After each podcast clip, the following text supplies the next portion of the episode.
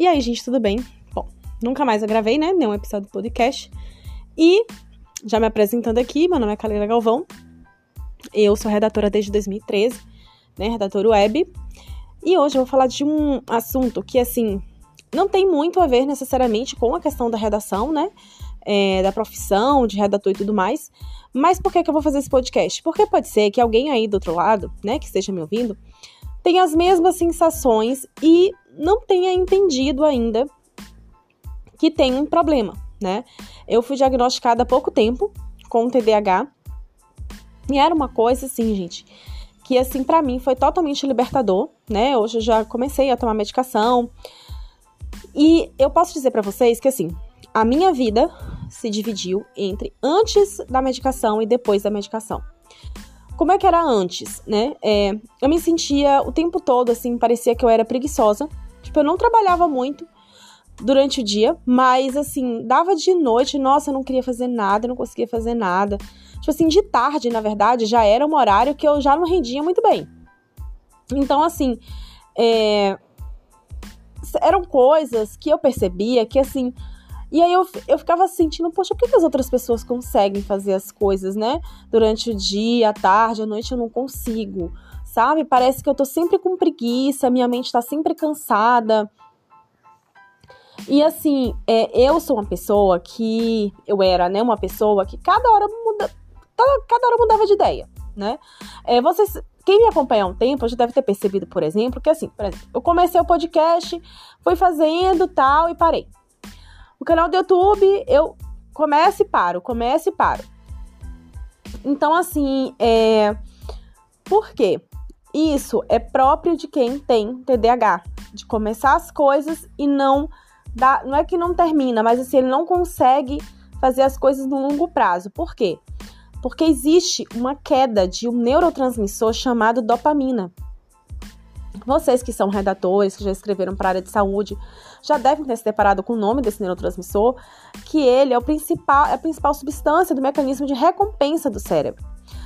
Então, assim, é como se sem a dopamina, você não, não tem como se manter motivado para se manter naquele caminho, né? Então, o que é que acontece com o TDAH? Tá ali a dopamina normal e tal, você tá começando um projeto, você tá super empolgado, inclusive pode ser que sua dopamina seja muito mais alta do que o normal no início desse projeto. Aí você se empolga, você investe tempo, você investe dinheiro, e você faz e acontece, e faz não sei o que tal. Passa duas semanas, uma semana, duas semanas. Sua dopamina cai drasticamente e você não quer mais fazer aquilo. E você encontra todos os motivos para não fazer aquilo. Você começa a racionalizar, né, para não fazer. Por exemplo, eu fiquei muitos anos andando em círculos sem saber se eu seguia a carreira de redatora. Aí tinha horas que eu queria estudar para voltar a estudar para concurso. Aí tinha hora que eu queria fazer faculdade de história. Você vê que são coisas que são bem aleatórias, né? Que não conectam entre si. E o que é que acontece? Isso faz com que a gente perca a questão toda, gente. Não é nem a questão financeira, porque dinheiro a gente recupera, sabe? Mas a questão toda é a perda de tempo, né? O tempo da gente é muito importante, muito valioso. E isso fez com que eu perdesse um tempo enorme né? Quando eu penso que hoje, por exemplo, assim, eu já poderia estar tá monetizando lá no canal do YouTube, né? Porque eu perdi tempo de estar tá fazendo, toda hora eu parava de fazer os vídeos, tal, não queria. Então, assim, é, é uma coisa, é um problema que assim afeta diretamente a sua vida profissional, a sua vida afetiva, né? A sua vida acadêmica, né? Não deixa você passar daquela linha para você e crescer mesmo, ter sucesso e tudo mais. Porque você não consegue manter um projeto de longo prazo. Né? Quantas vezes, inúmeras, eu não tenho nem como contar a quantidade de vezes que eu falei assim: ah, eu quero voltar só para concurso. Aí vinha, começava a estudar, gastava dinheiro imprimindo a apostila, comprando curso, pererê, pererê, pererê. E aí dava umas duas, três semanas, eu, ai, eu não quero mais, eu não quero mais, eu não aguento mais, eu não gosto disso, não dá certo, pererê, não sei o que, não sei o que, não sei o que. Ah, eu vou começar a faculdade de História. Pra vocês terem uma ideia é, de, do que, que eu tô falando quando eu falo de que TDAH toda hora ele começa um projeto termina, Só na faculdade de História, eu acho que eu já entrei umas seis vezes, né? Eu passava no vestibular, me matriculava, né? Fazia tudo, aí tipo assim, nem chegava a começar a aula, nem ia nem no primeiro dia de aula. Aí, agora mesmo, eu tava num curso de história pela UFRB. E, e para mim, gente, não tava dando certo. Primeiro porque é, o meu tipo de TDAH é o tipo desatento. Porque às vezes a gente acha que o TDAH é sempre aquela pessoa hiperativa, e não é. Tem um tipo desatento, né, prioritariamente desatento, que é o meu, tem um tipo prioritariamente hiperativo e tem um tipo misto, né, que ele tem tanto várias características do desatento quanto várias características do hiperativo. O meu é o desatento. Então, assim, pense numa pessoa que de duas ou três horas de aula eu só conseguia fixar, só conseguia guardar uma frase. Isso de uma aula. Das outras, você nem me perguntem, porque eu não faço ideia. E eu sou assim desde criança. Desde criança eu sou aquela pessoa que ficava olhando pela janela e viajava a aula toda. Né? Toda, toda mesmo. Tipo, ai, Calera, como é que você conseguiu passar? Tipo assim, ah, eu nunca perdi de ano, por exemplo. Mas por quê? Porque eu tinha leitura. Eu aprendo muito com a leitura. Eu aprendo muito. Né? Então, isso me ajudou bastante né? a contornar meio que né, a, é, encontrar estratégias para conseguir passar por aquilo ali sem estar tá perdendo de ano, apesar de que na faculdade eu perdi um semestre né, inteiro, foi um semestre de estágio, eu tive que repetir o nono semestre, justamente por conta disso, porque assim, eu tava lá fazendo o semestre, mas eu tava estudando para concurso ao mesmo tempo. Então, assim, era muita coisa, muita demanda, eu não conseguia dar conta, porque na minha cabeça né? Eu gostava de estar tá começando coisas novas, porque começar coisas novas dá uma empolgação e a dopamina da gente aumenta. Só que depois de um tempo a dopamina cai, a gente não quer mais fazer aquilo. Então, assim, para vocês terem uma ideia, né, de, da frequência, por exemplo, quantas vezes eu já saí da casa dos meus pais, já tentei sair, né, na verdade. Se eu não me engano, acho que cinco ou sete vezes.